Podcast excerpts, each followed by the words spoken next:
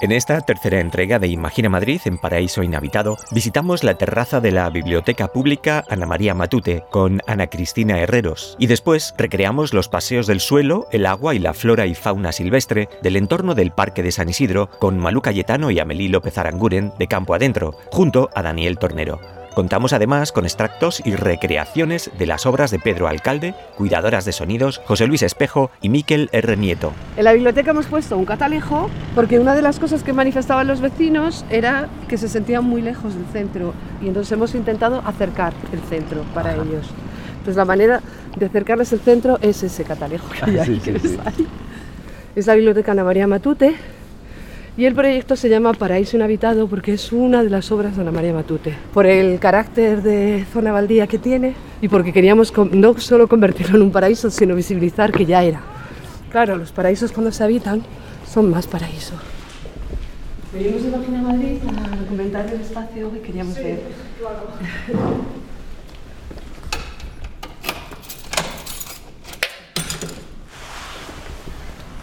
Muchas gracias. Bueno, esta terraza, esta biblioteca es un lujo. Mira qué mirador. Sí, ¿Sabes? sí, sí, sí, sí. Increíble. Y luego también le pasa lo que le pasa a las zonas no cultivadas. Ajá. Que de pronto en, en Sí, hay verano está seco, sí. en primavera salen flores Sí, sí, sí, sí. y en invierno tiene este aspecto tan bonito y tiene hielo. Entonces, bueno. Claro. Y entonces esto es un telescopio que acerca la ciudad. Entonces ves, hemos hecho este recorrido. A, B, C, D. Bueno, deberíamos haber ido a la rotonda primero, pero luego bajamos, que es ahí. En esa Ajá. rotonda, en esos Sí. paneles de madera que, que ves, hay Ajá. unos asientos donde te sientas y hay altavoces que también escuchas la voz de los vecinos. Y hemos puesto como unas cajitas que eran unos visores donde se veían los dibujos de los niños. Está Entonces, chulo bueno, este sitio, ¿no? no, Está- este sitio es maravilloso y además fíjate los bancos para Sí, salir, sí, para sí. sentarte, para leer, para Sí, sí, sí. conversar. Es, es maravilloso. Sí, aquí hay un... Sí, nos pareció el mejor lugar para acercar la- el centro a la periferia, Claro. este, ¿no? intervenir en esta... Queríamos hacer algo en la biblioteca y claro, hacer algo dentro de la biblioteca es más complicado Ya. por todo el tema. Bueno, sí que pondremos, queremos, a ver si es posible, poner eh, algún ordenador directamente vinculado a la página de Ah. la memoria de los barrios para que simplemente le des y entres a la de, a la de este barrio y veas las fotos, todo el tema sonoro, los vídeos que hemos hecho, etcétera, ¿sabes? Entonces ten- tener como un punto donde el barrio, la gente del barrio pueda venir a ver todo esto, ¿no? Estamos haciendo un fanzine eh, con todo el trabajo que hemos hecho pictórico con los niños y las niñas del barrio, eh, hacer una presentación y entregárselo a la comunidad, a los niños y las niñas y a la gente que han participado, a las Ajá, En asociaciones. febrero. Sí, febrero o marzo, no sabemos bien, pero en torno a esa fecha. Ajá. Los temas que se trataron en, los paseos, pues eh, fueron como los dividimos en tres: el suelo, el agua, eh, flora y fauna silvestre.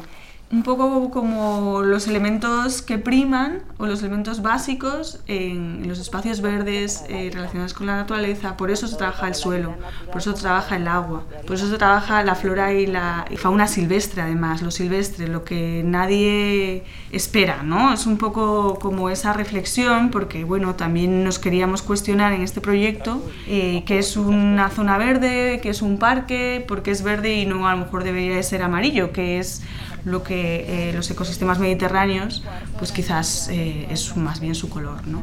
Entonces, eh, por eso se eligen esos temas, por eso en cada paseo está muy estudiado, hay una investigación más o menos profunda que es la que decide cuál es ese recorrido. Entonces tenemos esos expertos que facilitan la información a los vecinos y luego unos artistas sonoros que también invitamos para que nos acompañen en ese paseo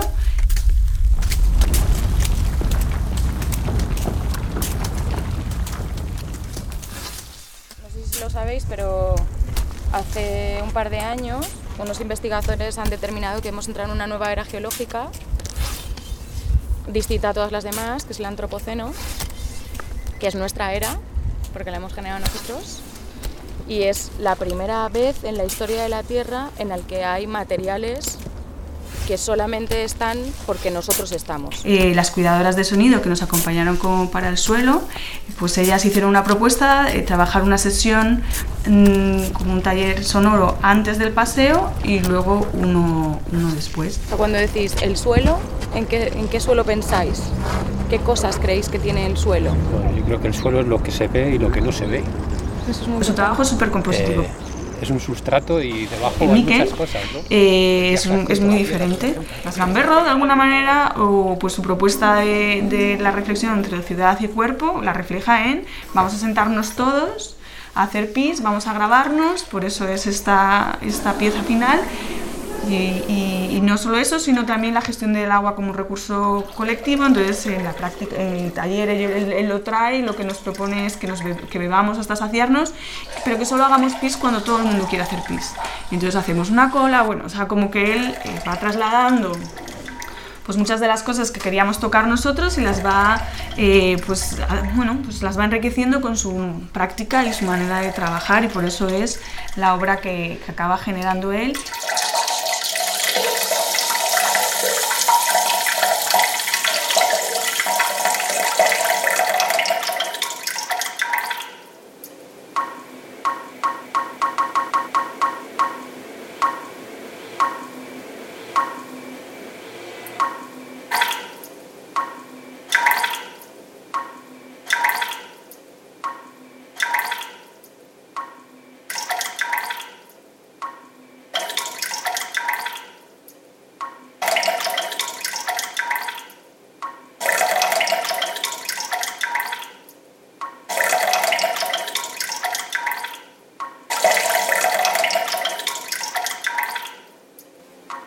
O sea, que tenía como una intención clara de no hacer un paseo eh, sonoro como eh, otras personas, ¿no? José Luis sí que graba todo el paseo. Los pájaros no pueden nadar en el mar porque no son peces. Ya eres un adulto, a ver si creces. Así de absurdo, no puedo aportar más.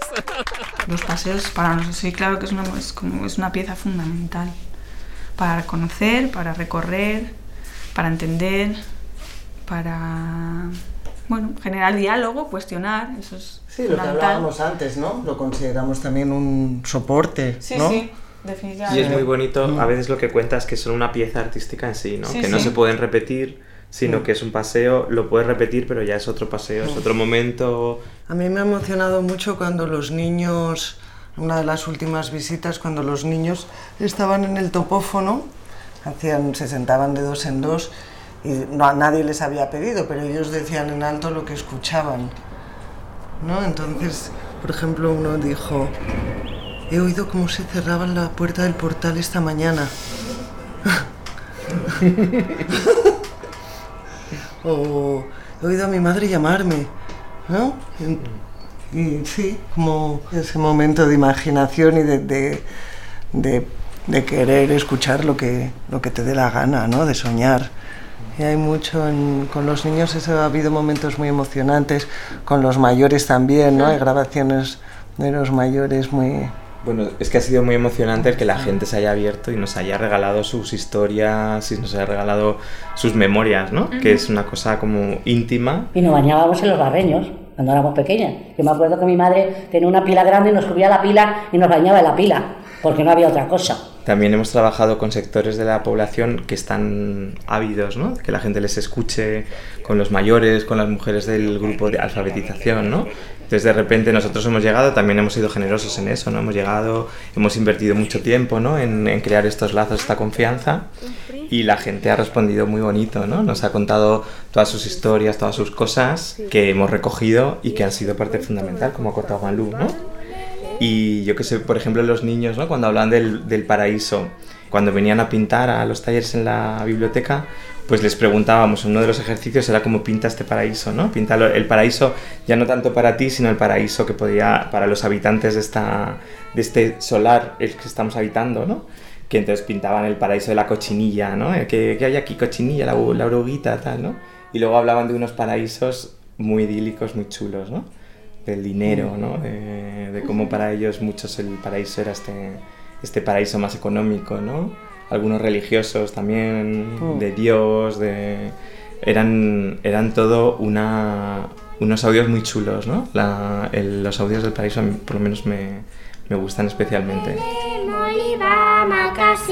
Hoy hemos observado y escuchado Paraíso Inhabitado con Ana Cristina Herreros y Daniel Tornero, Malú Cayetano y Amelie López Aranguren de Campo Adentro y las piezas sonoras de Pedro Alcalde, cuidadoras de sonidos José Luis Espejo y Miquel R. Nieto. Mil gracias a todos.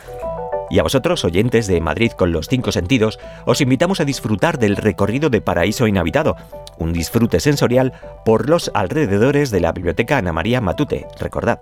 Y si os apetece otra propuesta que Fiestas Raras organiza, música de fiestas bastardas, este viernes de 18 a 20 horas y el sábado de 12 a 14 en el centro Marx Madera, plaza de la Asociación número 1 puto chino maricón, será el encargado de hackear y repensar las canciones tradicionales de fiesta y sus tópicos y estereotipos junto a los asistentes a este taller. Participa si te apetece en la Comisión de Fiestas Raras y en los talleres abiertos en los que se irá perfilando el carácter y la forma de fiesta rara en el Parque de Prado Longo. Esto será el próximo 7 de abril. Si quieres, inscríbete en fiestasraras.gmail.com. Y te recuerdo que tanto Paraíso Inhabitado como Fiestas Raras son intervenciones artísticas dentro de Imagina Madrid, programa de intermedia y matadero impulsado por el Área de Cultura y Deportes del Ayuntamiento de Madrid.